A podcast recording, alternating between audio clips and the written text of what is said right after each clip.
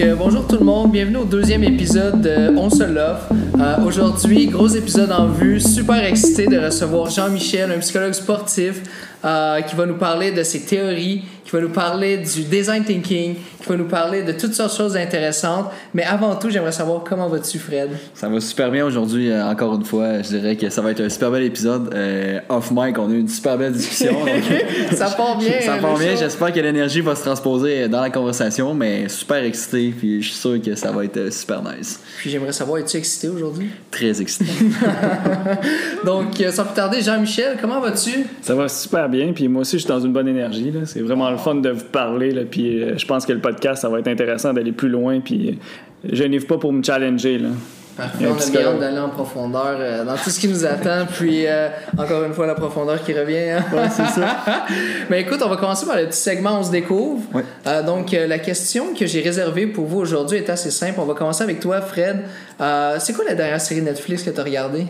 Oh, c'est. Euh, Outre c'est- How I Met Your Mother pour la ouais, cinquième fois. C'est c'est Peaky Blinders. Oh, Peaky Blinders. Ouais, J'ai terminé ça. C'était c'était super bon.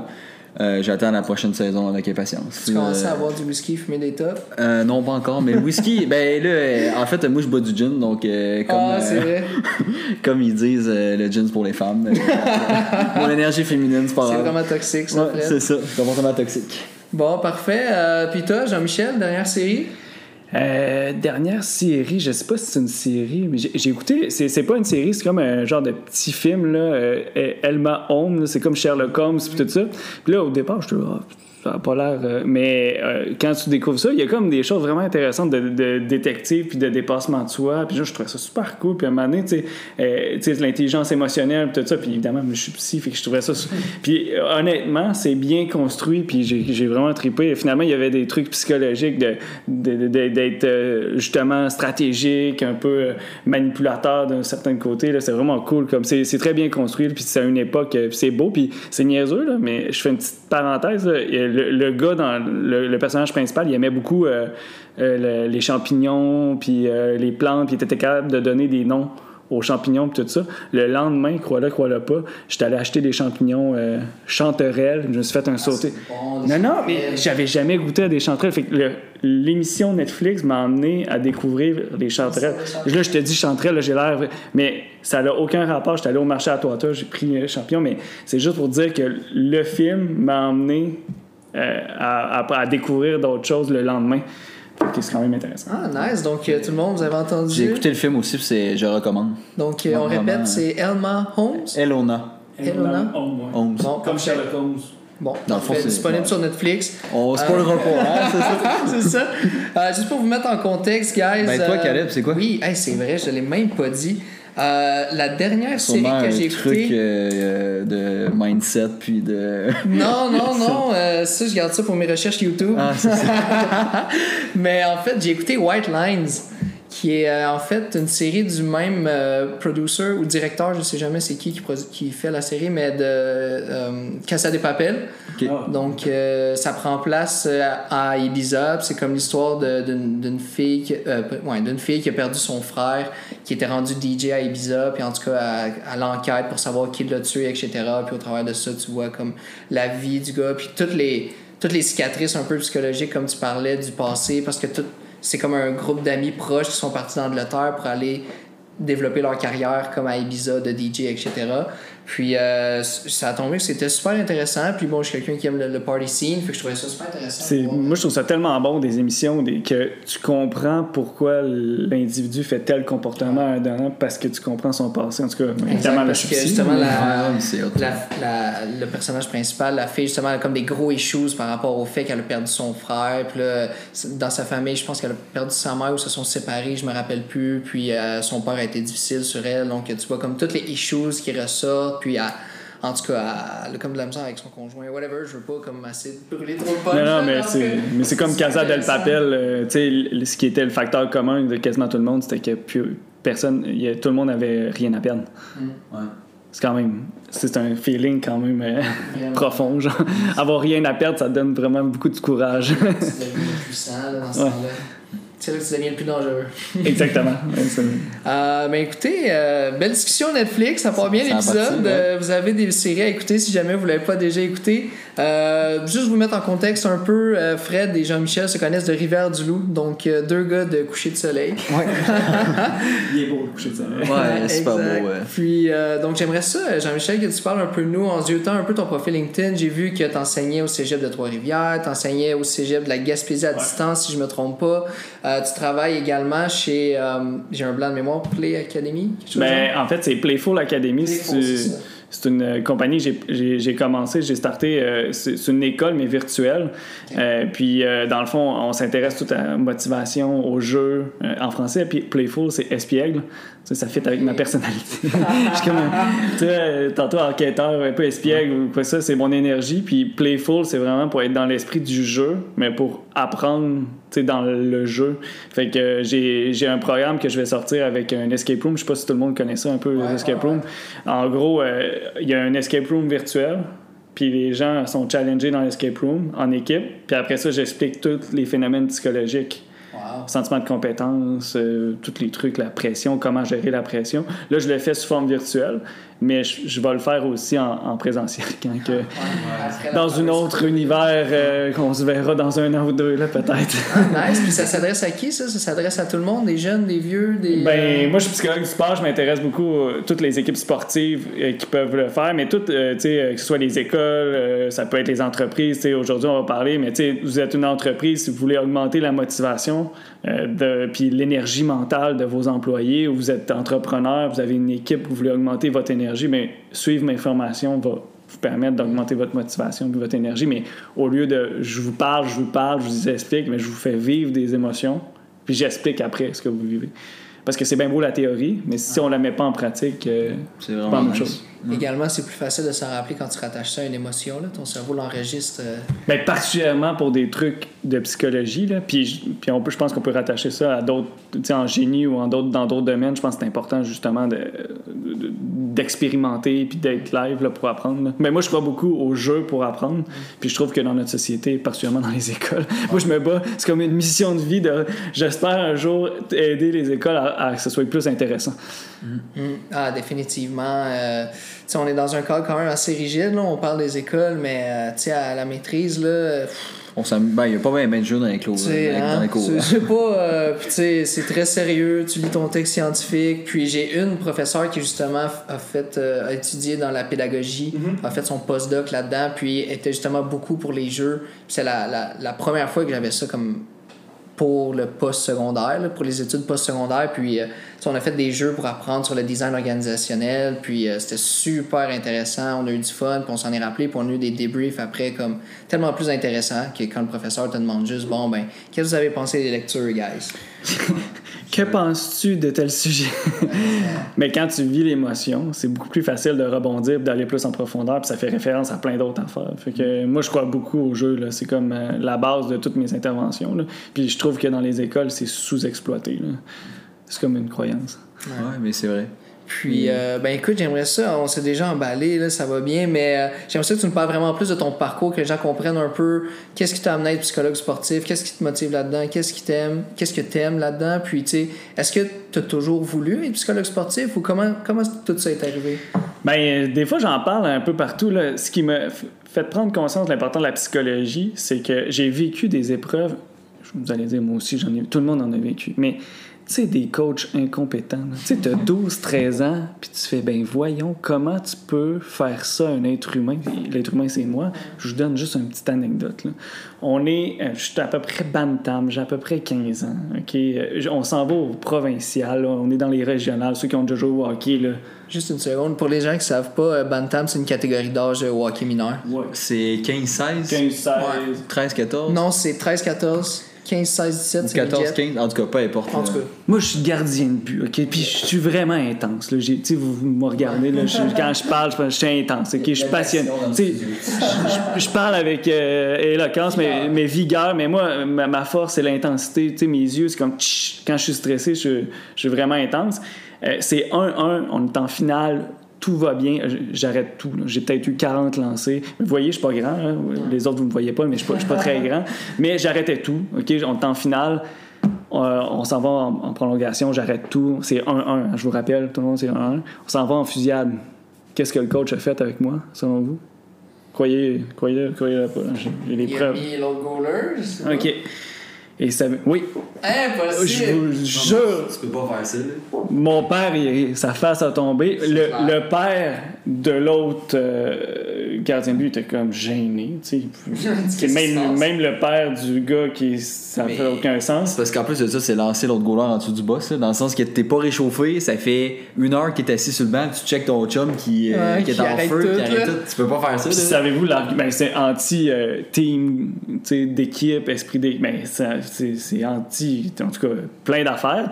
Mais l'idée, c'est que la raison, c'est parce que j'étais petit puis il y avait plus de chances Ah. que l'autre était gars. Mais, mais sur un coup de tête random, mais ça vous donne à quel, ça, ça vous montre à quel point des fois, c'est mineur, là, c'est un, un- Mais une injustice quand mais même. une injustice profonde à cette époque-là, cette injustice-là, elle me frappait comme un bat de baseball. Mais tu sais, j'ai quand même, tu sais, j'ai des bons parents.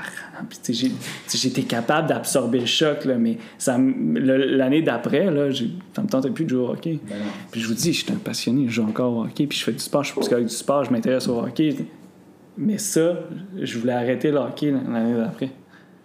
Ah, c'est là que tu as découvert justement l'importance de la psychologie. Ben, quand t'es gardien de but, il y a ça, mais quand t'es gardien de but, c'est comme si tu reçois de la pression, des jugements. Moi, je comprenais pas, tu sais, des adultes dans la salle qui te parlent pas parce que t'as une mauvaise game. Croyez-le. Quand t'es un, un goaler, là, t'as une mauvaise game, tu c'est normal que ton ami, comme, t'as été poche, là, puis il te regarde pas, mais un parent, Ouais. T'as 12-13 ans, tu as une mauvaise game, puis le parent dans l'estrade, il est comme. Te regarde avec un dégoût. euh, T'as 12 ans.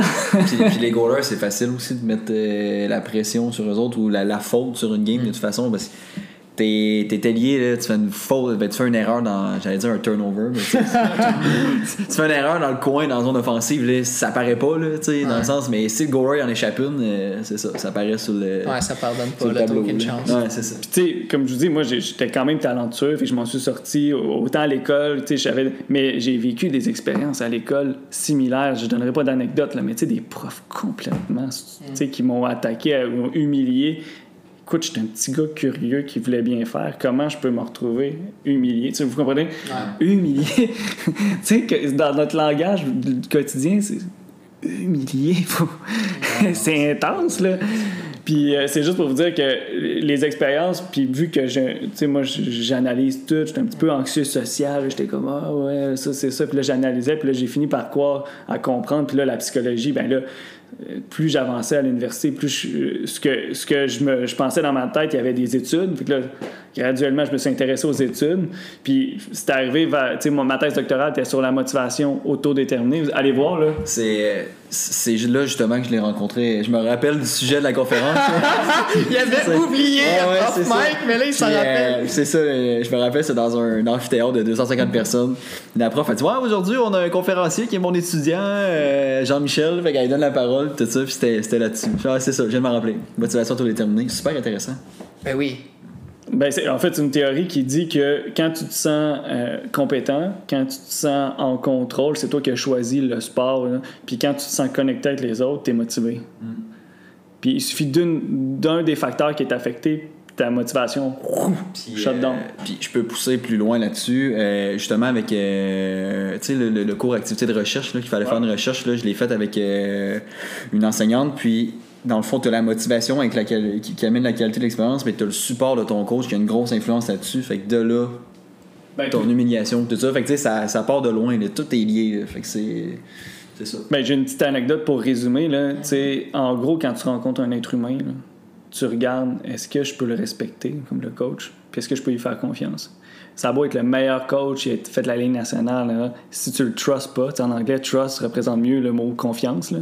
mais si tu le trust, le trust il est pas là, tu es en danger. Que tu sois au hockey, en entreprise, partout. Puis de plus en plus, à l'entendre parler une expression, la sécurité en entreprise, sécurité affective. C'est un nouveau terme, OK, mais ça, en gros, c'est quoi? Est-ce que tu as confiance à la personne qui te dirige? Est-ce que tu as un feeling de sécurité, de confiance psychologique? C'est pas toutes les entreprises. Quand tu n'es pas en sécurité psychologique au travail, euh, ton risque d'être harcelé d'être, euh, est plus élevé. là. Puis de, de- de faire des épuisements professionnels. Ouais, on, a, on, a, on a eu un cours là-dessus en, Ouais. en qualité de vie au travail. Ouais. Ben, c'est, c'est nouveau. Il n'y a pas beaucoup de.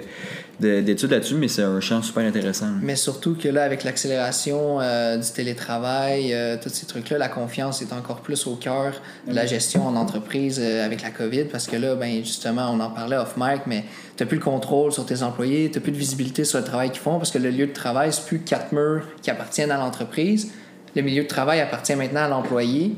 Puis là, ben, toi, comment tu fais pour gérer ça? Il y a encore malheureusement beaucoup de gestionnaires qui sont super insécures puis que là euh, tu sais ils- pendant ma recherche on interviewait des gestionnaires puis ils disaient ah ben là ça n'a pas de bon sens euh, là je sais pas qu'est-ce qu'ils peuvent faire euh, ils sont à la maison peut-être qu'ils font du lavage au lieu de travailler mais là t'es comme oh mon dieu le- l'employé il y a 50 ans il a un doctorat penses-tu vraiment qu'il va pas faire sa job Puis, puis de toute façon, euh, je pense que justement cette pensée-là qui, qui est un petit peu, euh, ben, je veux pas dire arriérée, là, mais tu sais, c'est une pensée qui, qui, Mais qui- qui devrait plus. changer, ouais, c'est ça. Puis pour un humain, c'est intellectuellement impossible d'être concentré pendant 8 heures de temps. Même, même si t'es à ton bureau là, au travail, là, c'est sûr que t'es pas productif pendant 8 heures. Puis quand ça l'arrive, c'est que tu es dans un état de flow qu'on Ouais, appelle, puis soit tu es mis sous pression sur un état de stress, puis tu surfes là-dessus, ou tu es tellement passionné que tu oublies la noter comme un jeu vidéo, puis tu... on peut être concentré... Mais- non, non, mais on peut être concentré 8 heures, mais il faut que ça soit vraiment stimulant et intéressant. Puis, tu sais, on s'entend, là, au travail, on a des tâches intéressantes, mais on a des tâches aussi plus ennuyantes, puis c'est, comme tu dis, c'est quasiment impossible avec des tâches ennuyantes d'être concentré. Non, non, c'est ça. Exact. Puis souvent, là, ça revient à ce que tu dis, c'est parce qu'on est mis sous pression à cause du stress. Puis là, ben ça, ça peut amener un état de strain over time si tu n'as pas assez de ressources pour cope avec toutes les demandes. Donc là, c'est de là que vient aussi tout le problème de burn-out en entreprise puis des trucs comme ça. Ben oui, tout à fait. Mais quand tu as confiance en ton superviseur, puis ton superviseur a confiance en toi, ben tout ça diminue d'une coche, ce qui te permet de continuer. Mais la confiance, c'est vraiment important. Fait que c'est un mot à tenir aujourd'hui, confiance. Trust. Le mot du podcast. Ouais, c'est ça. Thrust. Ouais. Ben écoute, euh, Jean-Michel, on voulait peut-être approfondir un peu plus. Quand on t'a parlé, tu nous disais que tu travailles beaucoup dans le design thinking. Puis pour moi, c'est venu un peu à une surprise parce que, étant donné que j'ai fait des études en business, ben on parle beaucoup du design thinking, mais en business, ça m'a comme jamais effleuré l'esprit qu'il pouvait avoir ça en, en euh, pas en philo, en psycho. Donc euh, j'aimerais ça peut-être que tu nous en parles. Mais tu sais, euh, je suis pas un expert du design thinking. Il y a des gens qui suivent des formations en design thinking. Puis dans le fond, c'est résoudre des problèmes d'un point de vue design. Puis tu sais, il y a des universités comme l'université de Stanford qui a fait vraiment une expertise en design thinking. Mais l'idée, c'est de, quand tu es dans design thinking, c'est de comprendre ton vrai besoin au départ. Tant que tu n'as pas clarifié ton besoin, qui est l'introspection, mais en psychologie, c'est ça, hein? C'est de comprendre le besoin. Mais en, en entreprise, pour comprendre comment motiver un être humain, un employé ou un directeur ou n'importe quoi, ça prend justement de clarifier c'est quoi le besoin en profondeur, pas juste en surface. Je donne souvent l'exemple des aires de travail euh, open, euh, Open space. open space, là, ben, euh, C'est la pire invention tant qu'à moi. Ben, il y a beaucoup de débats, mais il n'y a pas de débat dans le fond. Si tu demandes à ton, tes, tes employés, dis, qu'est-ce que vous avez besoin? On a besoin de collaborer, avoir un espace de collaboration. Ben, tu crées un espace ouvert, un genre de loft, espace. Ah, mais on aurait besoin aussi des endroits plus fermés. Ben, ça existe. Hein? Tu peux faire des cubicules avec un air. Il y a des façons d'aménager l'espace, mais il faut demander à nos employés.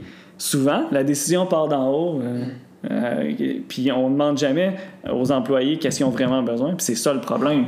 Puis c'est, euh, c'est- il y a une de mes enseignantes, là, je nommerai pas de nom, puis je nommerai pas l'entreprise. On veut un nom. puis euh, c'est, c'est assez gros. Qui a euh, justement que en une semaine, ils ont dit à leurs employés, ben dans le fond, euh, aujourd'hui, cette semaine c'est télétravail. Puis quand ils sont rentrés au bureau, il y avait plus de bureau fermé, c'était juste un open space. Puis ils ont appelé des consultants, leur dit là, on a besoin de gens pour faire la gestion du changement parce que ça passe pas pantoute. What Mais a surprise! T'as genre des directeurs euh, qui ont été dans des bureaux toute leur vie, qui se ramassent à travailler avec plein de monde autour, là, oublie ça. Là. Puis moi, je suis le premier, je serais incapable. Mais si vous, a- si vous saviez à quel point il y a des enjeux, Ben oui. c'est fou, là. Euh, il y a des gens plus introvertis, il y a des gens qui tolèrent pas le bruit. En tout cas, ce que je veux dire, c'est que c'est pas que l'air ouverte est pas bonne ou intéressante, c'est juste que si tu demandes pas à tes employés qu'est-ce qu'ils ont besoin, tu seras jamais, ta solution sera jamais bonne. Parce que le débat, c'est-tu bon ou pas bon? J'ai même pas de réponse. Parce que ça dépend du contexte.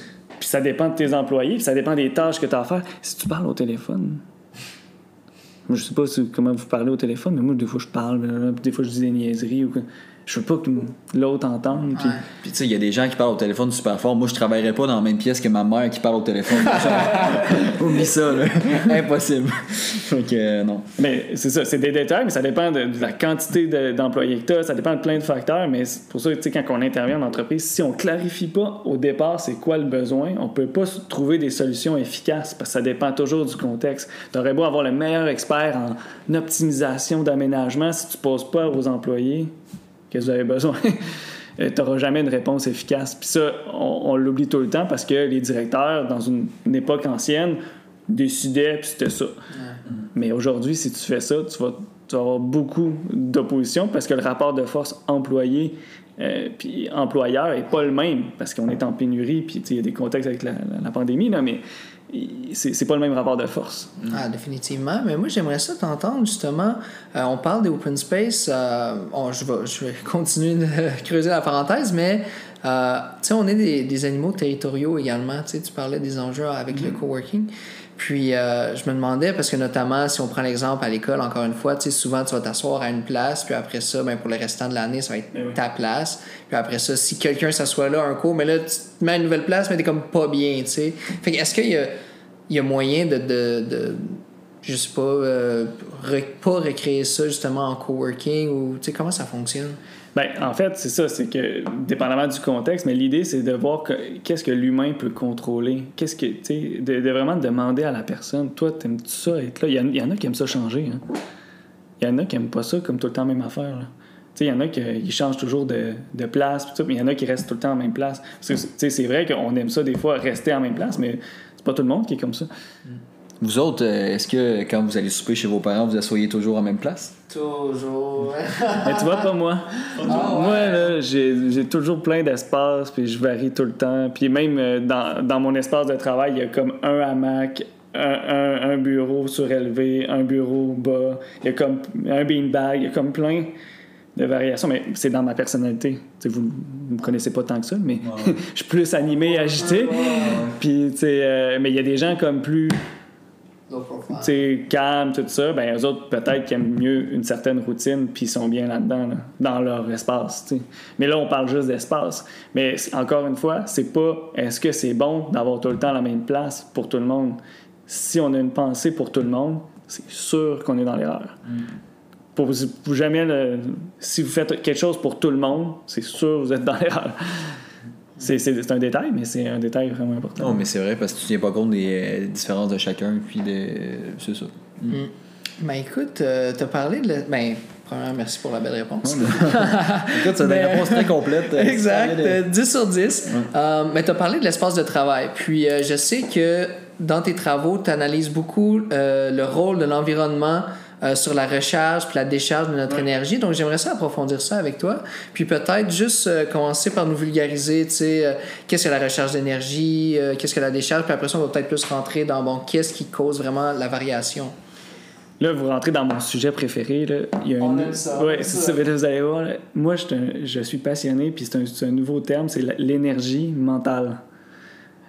Souvent, on mélange énergie générale Mm. avec l'énergie mentale parce que dans notre corps, tu sais, si vous avez déjà été faire du ski toute une journée, notre corps, après une journée, on, on est fatigué. mal.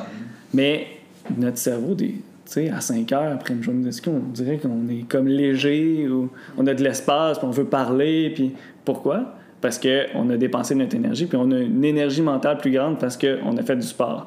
C'est pas toujours le cas. Il y a des gens qui, vous allez me dire, moi, quand je fais du sport pendant toute la journée, je veux plus parler à personne, j'ai plus d'énergie mentale, mais je voulais juste montrer la différence entre l'énergie du corps puis l'énergie du cerveau. Puis l'énergie du cerveau, c'est pas pareil parce que dans le cerveau, c'est de l'électricité. Une batterie, on ne recharge pas ça de la même façon qu'on on met du gaz dans, dans- dans- le moteur. Pourquoi? Parce que l'énergie électrique, c'est c'est la passion, c'est les intérêts. Fait que l'énergie mentale, c'est ça se recharge pas de la même façon que d'autres choses. C'est ça qui est important de comprendre, c'est que quand on comprend comment recharger notre propre batterie mentale dans notre cerveau, on est beaucoup plus efficace à gérer le stress, à être performant, et puis tout, ce que ça prend pour être un bon employé ou un bon euh, superviseur ou, ou employeur. Mais l'énergie mentale, si vous ne l'avez pas, puis particulièrement à notre époque, les, les travaux sur, euh, tous les travaux qui sont sur l'ordinateur drainent l'énergie mentale, pas tant l'énergie physique. Mais on n'a pas les outils encore. Ben, du moins, c'est ce que je vais vous proposer, là, mais une façon. Mais pour justement intervenir sur la, la fatigue mentale ou l'énergie mentale, parce que c'est ça qui, qui est notre clé. C'est sûr, vous avez déjà fait une journée de travail sur un ordinateur, là, des fois avec des tâches un peu plus ennuyantes, mais on est comme boum, vidé. Ouais. Puis on aurait besoin de bouger, mais on n'a même plus de. Puis t'as- l'impression que t'as rien fait de ta journée, mais t'es juste. Ouais, t'es blasé, là. Ouais. Mais euh, c'est super cool. Puis, euh, tu sais, tu dis, on, on, on recharge pas une batterie comme on recharge un, un, un, un auto, tu sais, qu'on fuel, mettons, parce que notre énergie euh, euh, corporelle, c'est via, mettons, les, la nourriture et tout. Mais euh, moi, ça a été une découverte pour moi à la maîtrise quand, justement, euh, Estelle Morin, notre professeur, nous avait mentionné que le repos, c'est pas juste de se coucher puis de se, de se lever le lendemain. Tu sais, c'est vraiment justement de quand tu es fatigué, d'aller faire du sport pour rep- replenish ton, ton énergie mentale et tout. J'aimerais ça t'entendre là-dessus, comment Ouais. on peut se reposer mentalement. Mais j'ai même une, une- une- comme une théorie, j'ai classé des affaires. Pour se recharger, tu as trois volets. Tu as le repos, dormir, euh, bien manger, puis, euh, mettons, même méditer, relaxer. Mais ça, c'est ce que les gens, tout le monde sait. À moins que vous ne le savez pas, je vous l'annonce aujourd'hui. Newsflash. savais pas Ouais, méditer. À méditer. à méditer. Mais le deuxième, tu as le repos physique puis se reposer. Après ça, tu as le ressourcement. C'est un- en français, c'est quand même intéressant. Ressourcement, c'est d'aller chercher des trucs qui nous passionnent, qui nous rend genre euh, intéressés naturellement. Tu sais, t'es blasé un peu, ton meilleur ami arrive puis il dit une niaiserie, tout, tu viens de te ressourcer. Pourquoi? Parce que tu fais une niaiserie, c'est intéressant, c'est dynamique. C'est ce qui manque surtout en télétravail. Hein. Tu peux pas faire une joke euh, on the spot, euh, à distance, sur Zoom. euh, en, tu sais, je veux dire, Ça n'a pas le même ça, impact. ça se fait, mais je veux dire, c'est pas pareil comme avoir son ami à côté, tu travailles, tu fais une joke, tu lances de quoi. Ça, ça ajoute un côté ressourcement, puis ressourcement, ça peut être aller jouer au hockey, ça peut faire... En fait, ressourcement, dans le fond, pour résumer, c'est quelque chose qu'on aime, avec une passion, guillemets, mais pas juste d'être passionné, mais quelque chose qu'on aime. Puis je te relancerai là-dessus. euh, tu sais, comme là, tu as parlé du télétravail et tout ça, mais si, mettons, moi, je suis en train de travailler chez nous, je m'ennuie un peu, puis Caleb m'envoie une niaiserie sur Snapchat. C'est bon. Est-ce que ça a le même impact que si on était physiquement un à côté de l'autre, puis euh, qu'il me lâche un call, puis euh, je pars à rire? Est-ce que, mettons, le fait de passer par un cellulaire, ça. Ben, oui et non. C'est-à-dire qu'il y, y a plusieurs enjeux. Si tu étais dans une phase un peu blasée, puis il t'envoie ça, c'est bon. Si tu étais dans une phase d'absorption, puis tu étais vraiment comme en- dans le flow, il vient te déstabiliser. Le problème, justement, c'est quand on est en personne, tu sais, Caleb a les signaux. Ben, pour toi, Fred, il dit OK, il faut le concentrer, il est de même. Fait que là, je ne donnerai pas une blague, je vais attendre qu'il shut down puis qu'il boive de l'eau, puis là, je vais lui lancer quelque chose. Ben, ça, c'est de l'intelligence émotionnelle, l'intelligence sociale. Tu sais, on- Tu connais ça, toi? tu as ça. J'ai eu un bon score à ce normalement, les gens qui ont un- une intelligence sociale vont savoir quand faire le call au bon moment, le timing. Par texto, il faut que tu sois vraiment talentueux. Ah, La télé- c'est ça. faut que tu sois le, le docteur dans X-Men, tu fasses de la télépathie. Je vais y envoyer ça au bon moment. Mais ça peut être intéressant, par contre, quand vous êtes travaillé en télétravail, vous êtes des amis, de justement faire des, des, des moments où que vous savez que tout le monde, une petite pause de 15 minutes, comme ça vous pouvez faire des niaiseries en même temps, parce que tout seul chez nous, ça peut être un peu boring, même si on veut se, se réactiver. Puis l'autre élément, il y en avait trois, là, on a le repos, le ressourcement, puis le troisième, c'est l'effet dynamo. Le simple fait d'être en mouvement, mouvement intellectuel, mouvement du corps, recharge le corps. C'est le dynamo, c'est comme quand tu es en mouvement, le mouvement recharge. Tu as ça dans des autos, même électriques, tu as un système de, de recharge parce que l'auto est en mouvement. Ben, l'être humain est pareil.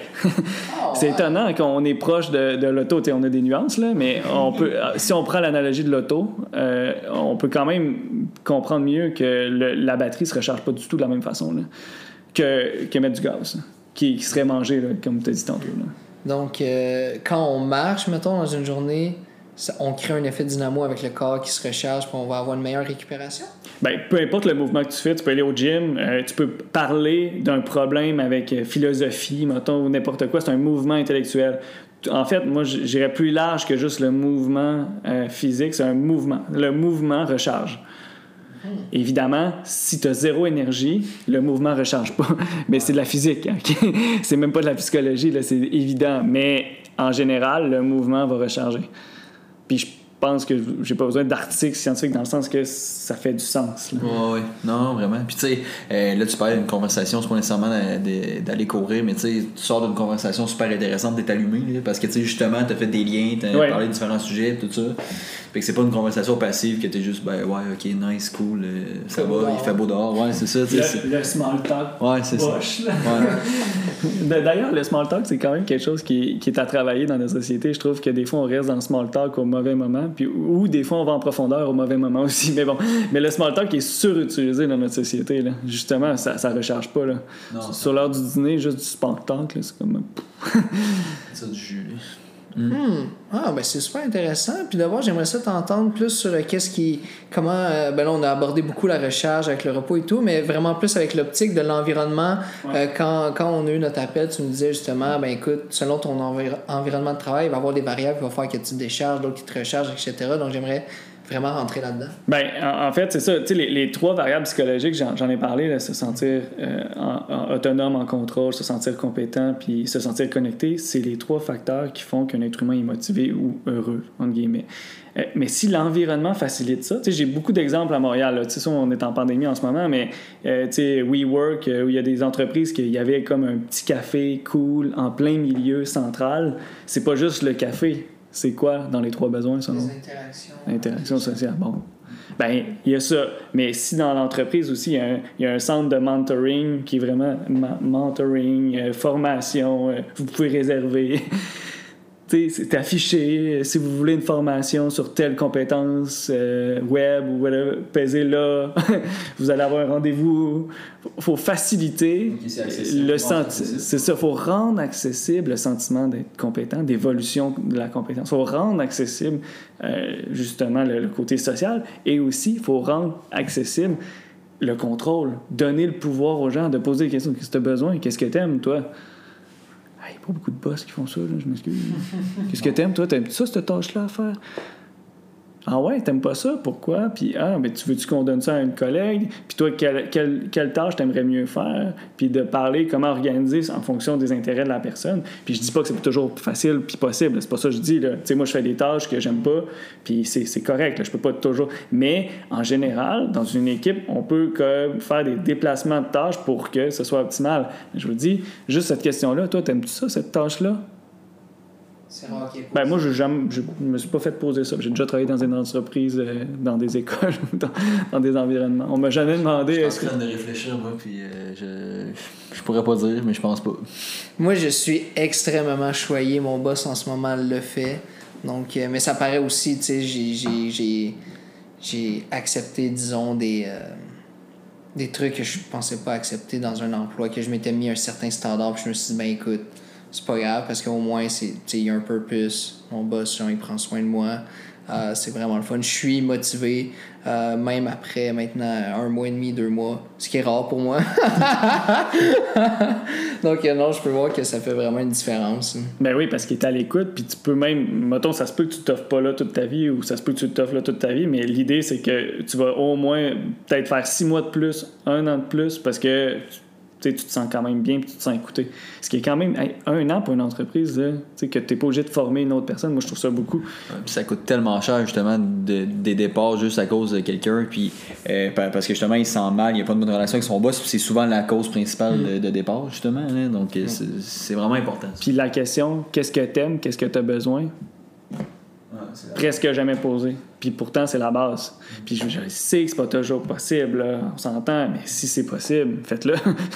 Parce que ça peut augmenter de beaucoup la motivation. Ah ouais. Offrez-vous-le, cette question-là.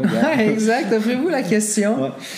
Wow, puis euh, pourrais-tu peut-être plus nous parler des mécanismes de motivation? On dirait qu'il y a tellement de trucs où toucher, je sais même plus où poser des questions. Ben, on était rendu dans l'environnement, mais je trouvais. Qu'est-ce qui draine dans l'environnement à part le boss? Y a-tu, mettons, tu sais, comme euh, pendant l'appel, là, t'as t'as comme parlé. euh, que tu sais, euh, tous les salons québécois, t'avais euh, le gros divan avec la télé, tu sais, c'était peut-être pas optimal si tu voulais aller au gym ou euh, faire du yoga, tu sais. tu- Ben, c'est que, mettons qu'on prend le travail, l'espace de travail, euh, ben, si tu as juste une, un bureau comme là, euh, qui est pas debout, euh, puis que toutes les chaises, c'est comme classique comme d'habitude, ben, tu sais, je peux faire ça. là. Je vais faire des, des mouvements de bras, là. je m'amuse. Personne ne me voit, mais je fais des mouvements de bras, je fais de l'activité physique. J'ai l'air de quoi, là, en ce moment? Ben, si on était dans un tour de bureau, ça serait. Ça serait un peu weird. Puis regardez, là, je suis. en- tu sais, c'est gênant, mais pourtant, la plupart d'entre nous, il faut bouger. Il faut faire un peu d'étirement, de squat. C'est juste que les gens le font pas parce que c'est gênant. Fait qu'il faut réfléchir à comment on peut créer des espaces pour que les gens soient pas gênés à faire des étirements avant. Parce que si tu gères pas la gêne des gens, tu vas avoir des problèmes. Il y a personne qui va s'étirer de même. Ah, tu sais. Ouais. C'est Ben, t'as- le classique ballon, là, les- Ouais. que tu t'assois sur un ballon puis tu sautes en travaillant, là, mais c'est pas super euh, confortable. Mais c'est pas juste ça. mais L'idée, c'est que si tu fais des espaces ou, ou tu fais comme une- un atelier pour permettre ces choses-là, pour faciliter ces mouvements-là, puis un espace de méditation, de relaxation où c'est permis. Tu sais, méditer en plein milieu de tout le monde qui travaille, je m'excuse, là, mais Est-ce qu'il dort? ou faire des respirations profondes. C'est gênant. Je m'excuse, c'est pas dans notre culture. Fait qu'il faut s'intéresser au blocage de la culture avant de culpabiliser les gens. Mais là, c'est important de faire la méditation, puis de il faut s'étirer. Parce que là, les gens, on envoie des kins. Là, la kin arrive, on fait des étirements. Là, tu dis, c'est quoi cette affaire-là? Tu sais, on fait des étirements au bureau, puis là, ça n'a pas rapport. Mais là, après ça, presque personne en fait. Mais pourquoi? Pas parce que la kin n'a pas fait sa job ou que c'est juste que l'espace n'est pas fait pour ça. Fait qu'il faut s'intéresser à l'espace pour activer un comportement et non pas juste mettre la faute sur un être humain puis le culpabiliser. Parce que culpabiliser un être humain, je vous dis tout de suite, ça marche pas. ça marche à un certain temps, mais à moyen long terme, vous pouvez faire le test. Là. Ouais. C'est, c'est important de méditer. Tu médites-tu, euh, Fred? Non, pas souvent. Mais c'est, vraiment important. Tu devrais, en 2020, si tu sais pas qu'il faut méditer, c'est vraiment important. Caleb, tu médites, tu médites-tu? Chaque matin. Tu médites, toi? Toi, comment il est bon, lui? Ouais, c'est ça. Toi, t'es, toi, t'es vraiment. Tu sais, j'exagère, mais l'idée, c'est que si on culpabilise l'humain, tu sais, as-tu le goût de méditer en ce moment? Non, pas. Non. Mais si je, si t'amène dans un endroit super cool, puis euh, il y a un espace de méditation, j'exagère, mais on va dans un spa nordique, je te garantis que ta méditation, tu vas l'aimer. Ah, je vais être soupe en maudit cette journée-là. Mais. euh, Sentir l'eucalyptus. oui, c'est ça. Ben, tu vois, l'eucalyptus. On peut pas emmener un spa nordique au travail nécessairement, mais mettre un arôme d'eucalyptus dans un espace. Hey, J'ai un diffuseur sur mon, sur mon lit pour le Oh! J'aime tellement ça, pour vrai. là. C'est mon odeur. Ben, comment ça, tu médites pas de bord, Vic? Ben là, regarde. euh, Le soir. Mais non, mais c'est super intéressant, puis c'est vrai. Là, tu sais, si tu forces quelqu'un à faire de quoi, oublie ça. J'avais pas envie de méditer. là. Ben, tu vas peut-être le faire demain. là. Tu vas dire, ah ouais, je vais le faire, je vais tester. Mais ça, c'est pas ça. Mais si, je t'amène, je te fais vivre une expérience dans un spa nordique, mettons, puis tu médites, puis après la méditation, tu as eu une expérience, Hey, j'ai plus d'énergie, je me sens tellement bien. Là, tu as plus de chances de le reproduire à ton travail. Mais encore là, si ton travail, il n'y a pas d'espace cool, avec une petite ambiance eucalyptus, puis qu'il n'y a pas trop de bruit, parce que un des plus gros problèmes, je vous le dis, c'est le bruit. OK? Parce que les gens qui ont, mettons que dans un air ouvert, les gens qui n'aiment pas le bruit, ils mettent quoi? Des écouteurs. Des écouteurs. Ceux qui mettent des écouteurs sont coupés co- de- des connexions sociales.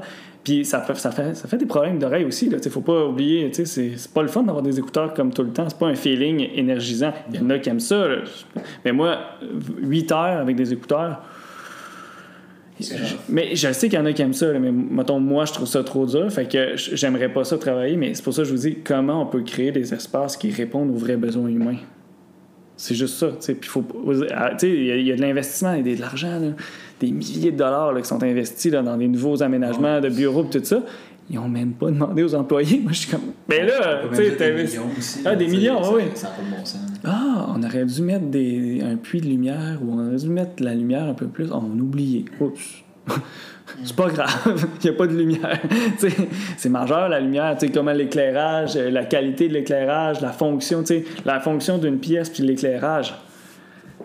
Je sais qu'on peut pas avoir des fenêtres partout, mais la qualité de l'éclairage, des néons, ça coûte pas cher, mais ça te draine de l'énergie. là.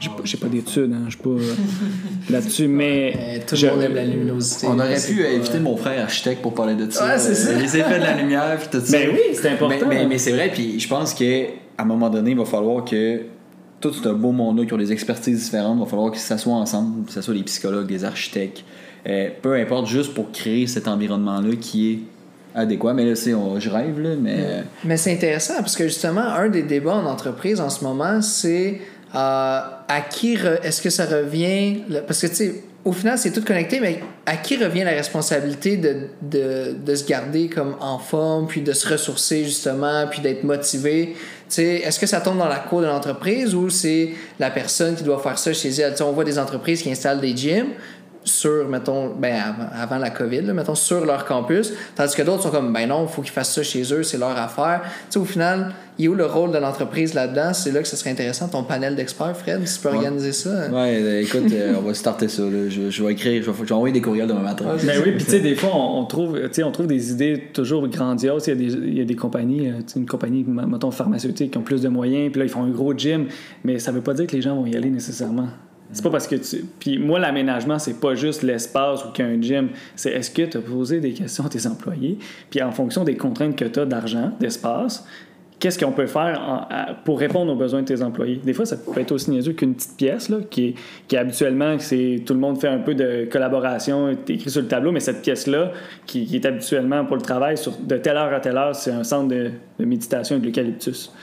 Il n'y a pas plus de coûts, mais c'est structuré pour répondre à un besoin humain, qui est l'absence de bruit. Mais là, tu as y réfléchi avant. C'est sûr que si tu fais un, espace puis tu l'insonorises pas, ça coûte cher l'insonorisation, je le sais, mais moi, si j'étais une entreprise, la première chose que j'investirais, c'est des panneaux acoustiques puis des affaires qui résonnent pas.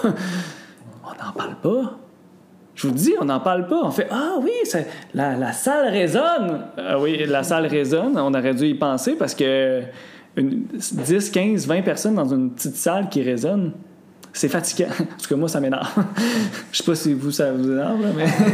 Je mets mes écouteurs, moi. Ouais, c'est ça. Moi, j'y vais juste pas, je médite pas. Ouais.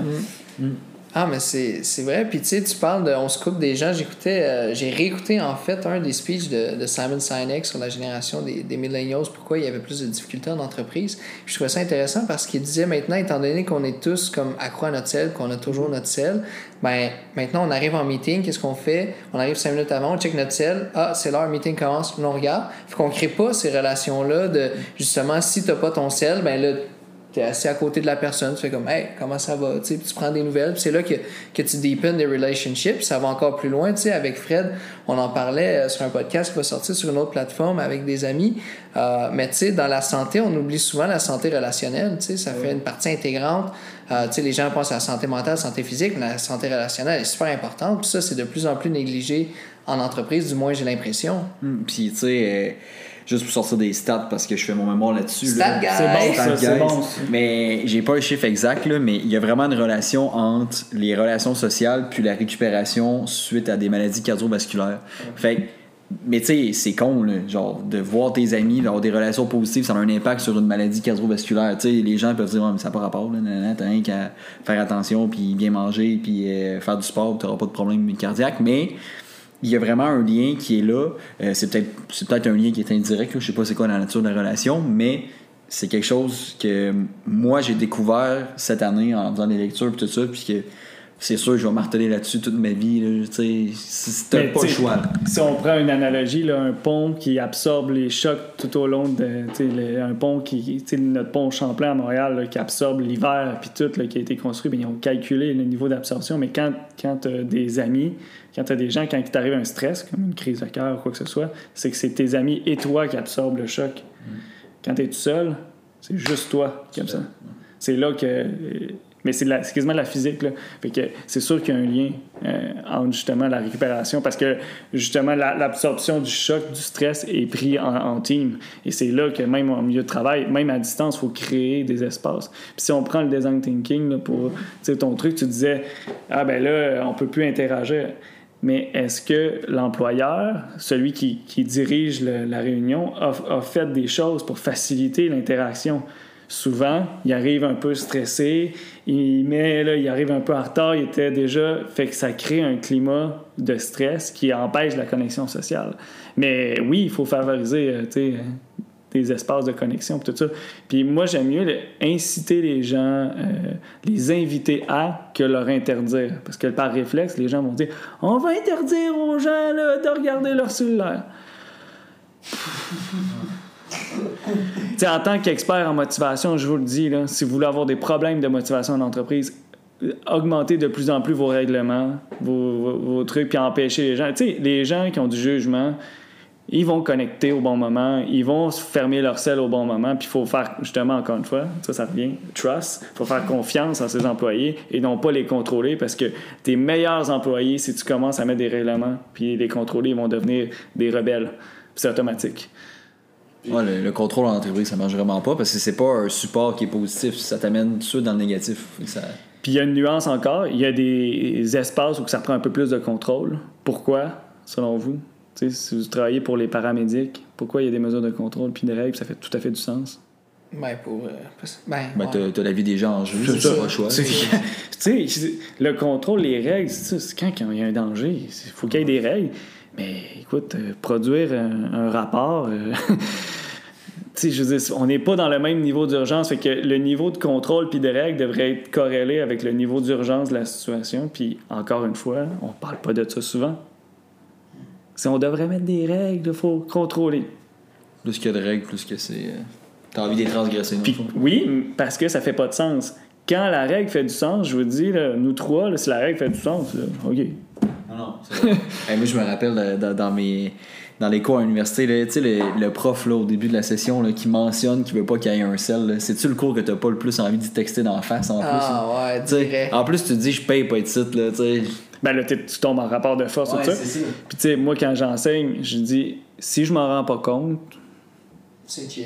tu sais, je m'en rends pas compte. C'est sûr que si je vous demande de faire un atelier de groupe, vous êtes en train de texter ou je vous parle, puis vous me textez d'en face, je vais intervenir. Mais si je m'en rends pas compte, parce qu'il faut responsabiliser les gens, faut les rendre, faut que je leur fasse confiance. Puis honnêtement, quand ton cours est intéressant, quand tu fais des choses collaboratives, tu mets les gens sur des projets puis qui construisent quelque chose en psycho, en ingénierie ou en n'importe quoi, normalement, les gens ne regardent pas leur selle. Non, non. Je me rappelle, pendant ta conférence, j'ai pas texté. tu vois, ça fait du sens.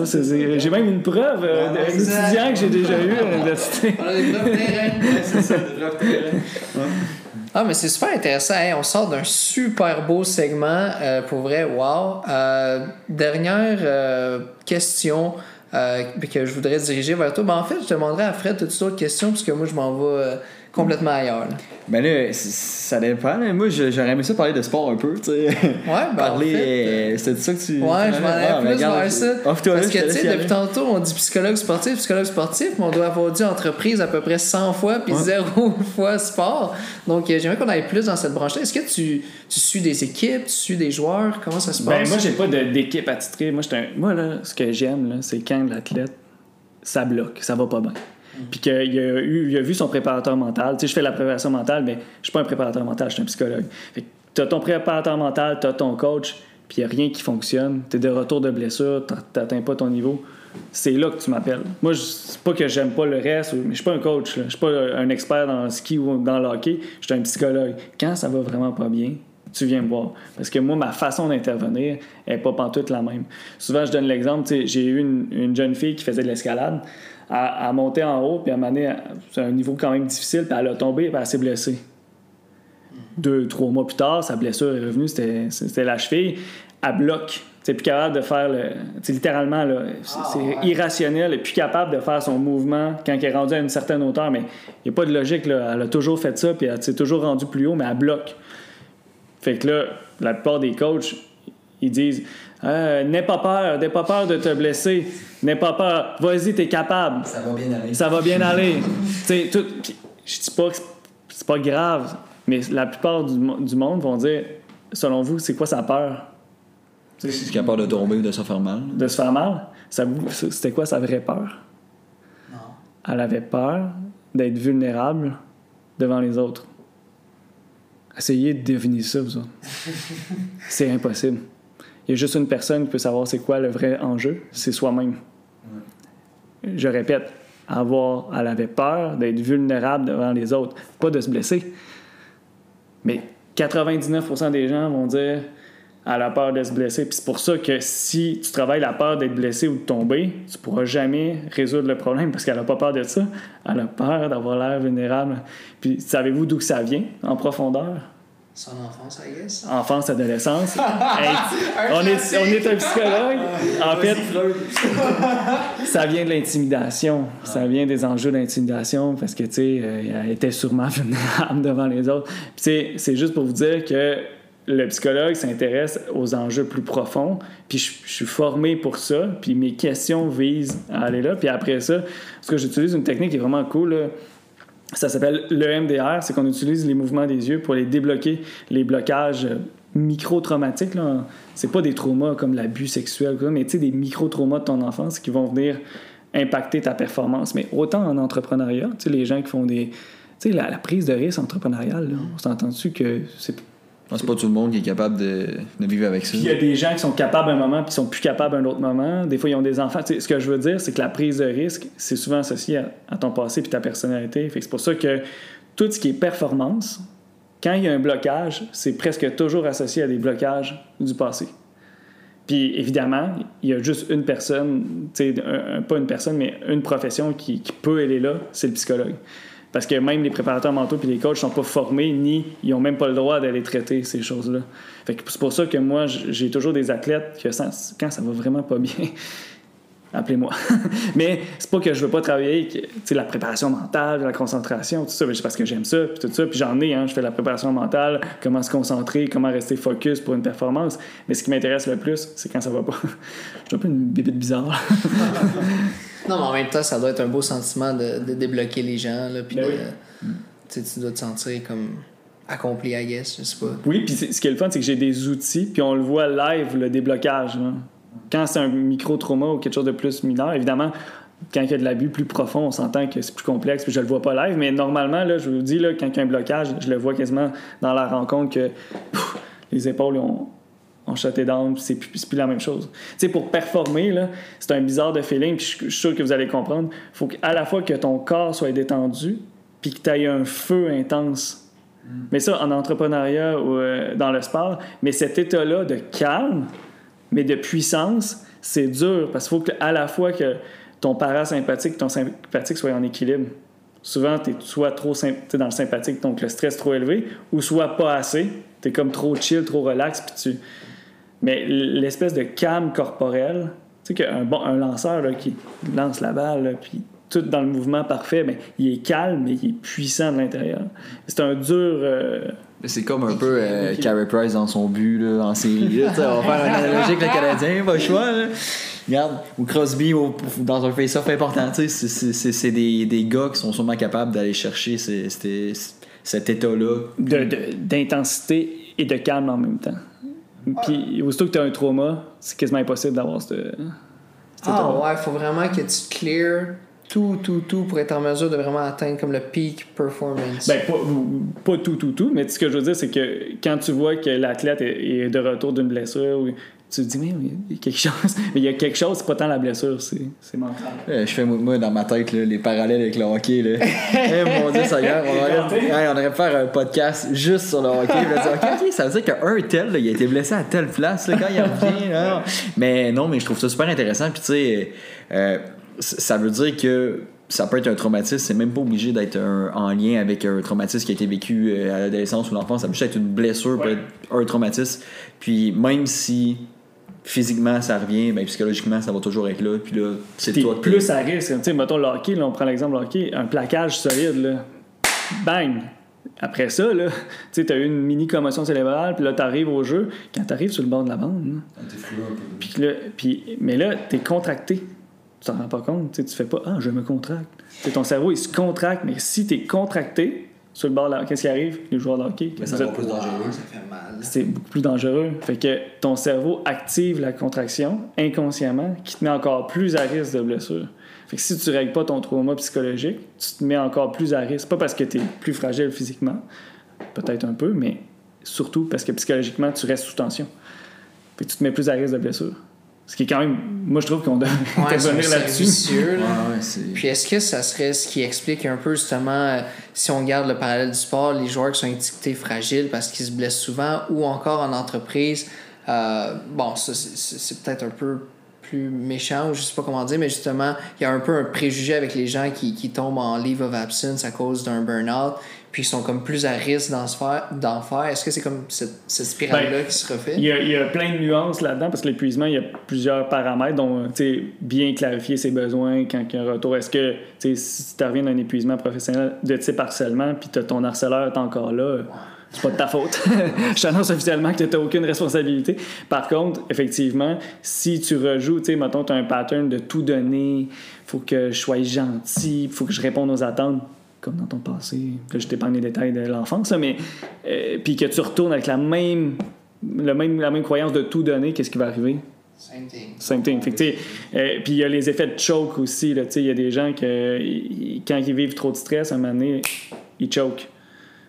Fait que, tu sais, tous ces enjeux-là, c'est les mêmes trucs dans le sport. Puis il y a des façons d'intervenir là-dessus, mais on est dans le langage populaire, on n'est pas habitué de parler de ces choses un petit peu plus subtiles, la psychologie. On a tendance à dire, ben, là, faut que tu aies confiance en toi, faut que tu aies une bonne estime de toi. OK. Ouais, c'est ça. Ouais, c'est Et ça. un bon mais, estime. Mais, mais juste le mot estime de soi, c'est tellement gros puis large que t'es comme, ben nice, là, je vais travailler là-dessus. Travaille ton estime de toi. Ouais, c'est J'espère que tu as travaillé ton estime de toi. Je vais aller me regarder dans le miroir. Ouais. Mais c'est pas ça l'estime de soi. Non, là. non, c'est- c'est- beaucoup mais tu sais, c'est ça la croyance populaire quand même. Là. Mais oui, puis c'est beaucoup plus complexe. Mais pour les- l'estime de soi, moi j'ai l'image pour vous aider là, d'une tour. Imaginez-vous une tour. Est-ce que ta tour est haute? Est-ce qu'elle est mince? Est-ce qu'elle est, carrée? C'est une petite tour en bas. Il y a des gens qui, qui ont une petite tour, mais vraiment solide. Mais c'est un peu l'exemple, l'analogie de l'arbre. Tu sais, l'arbuste qui va résister à. Ah, le roseau? Ouais, c'est ça, le roseau puis le. Mais ça, c'est la résilience plus, non? Ben, ça vient-tu en même temps? Ben, ça vient de la- des fables de La Fontaine. hein. De la base, le, le chêne et le roseau. Référence. hein, mais, euh, le- en gros, c'est que, ça, c'est plus la flexibilité. Mais la tour, l'analogie de la tour, je sais pas si vous avez déjà joué au Jenga, là. C'est ça, le Jenga? Ben, c'est qu'il y en a qui ont des belles tours, mais ils ont des trous dans le milieu. de- Tu sais, ils ont eu un stress, ont eu de l'abus ou whatever, la négligence. Puis c'est pas juste ça, tu sais, ils ont eu de l'intimidation. Fait que les trous, ça rend la tour est bien haute, là. Tu sais, le gars, il faut l'air confiant, tout ça. Mais tu pèses juste au- à, ma- à la bonne place, puis ça tombe. Puis il y a des gens, au contraire, petite tour, ils n'ont pas l'air trop confiants, mais tu leur dis n'importe quoi, il arrive n'importe quoi, ils sont presque jamais affectés parce que leur base est solide, mais ils sont pas flamboyants, ils sont pas. Fait que, tu sais, si vous voulez comprendre l'estime de soi, moi, je l'imagine toujours comme une tour. Puis ce que j'aide, surtout les jeunes, tu sais, 18-19 ans, quand tu es un jeune, là, ta tour est vraiment haute, mais tu apprends que plus tu la montes haute, si elle n'est pas solide, n'importe qui fait puis ça, ça tombe. puis Ça, ça tombe ça tombe pas comme gros, mais en haut, ça tombe comme constamment. Puis à un moment donné, tu apprends que oh, je pense que je vais investir euh, sur, la base. sur la base, je vais construire. Puis tu apprends ça assez vite. là, 25, 26, 27. euh, tu sais, parce que tu sais, euh, c'est correct à 18-19 ans avec tes amis, mais à un moment donné, quand tu arrives en entreprise, la game n'est pas pareille. là. Hey, tellement de trucs à parler, j'ai tellement de questions, on va falloir te réinviter parce que là, on, on commence à prendre du temps beaucoup. Ça va être part 2, c'est sûr et certain. Là. Effectivement. Euh, wow, pour vrai, quelle des belles discussions. Ben écoute, Jean-Michel, merci euh, infiniment. C'était un excellent épisode. J'ai eu du fun, j'ai appris, j'ai ri. Euh, J'imagine que tout le monde euh, qui nous écoute euh, va avoir fait de même. On a un peu un classique qui est de terminer l'épisode en laissant le- la, ben, en laissant la parole. On le fait pas mal dans le podcast, mais en laissant les dernières minutes à si tu veux promote un ami, une business, si tu as un message à lancer à quelqu'un, tu veux dire salut maman. Name it. Le plancher est à toi. maman après ça. ouais, c'est ça. Euh, tu- ça peut être aussi par rapport à ta business. Là. Les gens ils peuvent te trouver où, euh, puis tout ça. là. donc, euh, les, les prochaines minutes t'appartiennent. Ben, en fait, je veux pas trop faire de promotion, mais Playful Academy, vous allez tout retrouver mes formations sur la motivation au sport, motivation au travail. Mon but, c'est sur la plateforme virtuelle, c'est vraiment de mettre la théorie un peu plus. Puis, comme je vous dis, j'ai trouvé des jeux comme des escape rooms qui sont déjà en ligne, fait qu'on va mettre ça, euh, des formations ludiques. Tu sais, dans le langage LinkedIn, c'est plus serious game, là. C'est les... Fait que c'est des serious games sur la motivation de l'énergie mentale. Fait que ça s'appelle Playful. euh, Academy, comme euh, Académie en français, euh, parce qu'il fallait que j'aille un mot français. Ah ouais, c'est un requirement. Bon, super. Ben écoutez, euh, merci beaucoup. Euh, Jean-Michel Pelletier, excellent épisode. euh, puis euh, part 2 for sure. Yes. Donc, on se dit juste à la prochaine. Puis, comme à chaque épisode, en cas de doute, offrez-vous-le.